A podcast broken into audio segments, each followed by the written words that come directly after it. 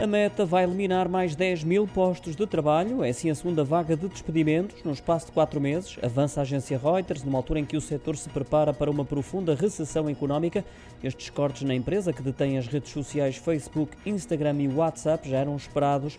Fazem parte de uma nova política de reestruturação que contempla ainda o cancelamento de contratações que estavam planeadas, cerca de 5 mil, ainda de outros projetos considerados não prioritários. A empresa pretende conter os custos para ver que se situem entre os 86 e os 92 mil milhões de dólares. Assim que esta medida foi tornada pública, as ações da Meta cresceram cerca de 6%.